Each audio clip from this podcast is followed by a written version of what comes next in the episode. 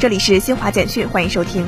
记者二十一号从水利部了解到，水利部近日全面启动二零二三年度永定河水量调度工作，将统筹当地水、引黄水、引江水和再生水，向永定河补水七点三五亿立方米，力争实现永定河全年全线有水。光照会引起人体体温、脉搏、血压等方面变化，夜间过多的光照还会增加肥胖和患糖尿病的风险。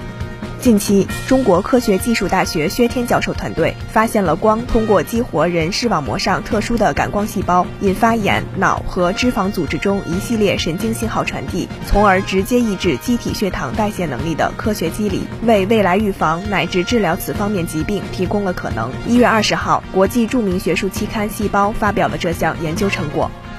二零二三年澳大利亚网球公开赛二十一号继续进行，赛会九冠王焦科维奇直落三盘完胜老对手迪米特洛夫，取得澳网二十四连胜。中国金花张帅生日当天淘汰美国人沃利内茨，继二零一六年后再进澳网女单十六强。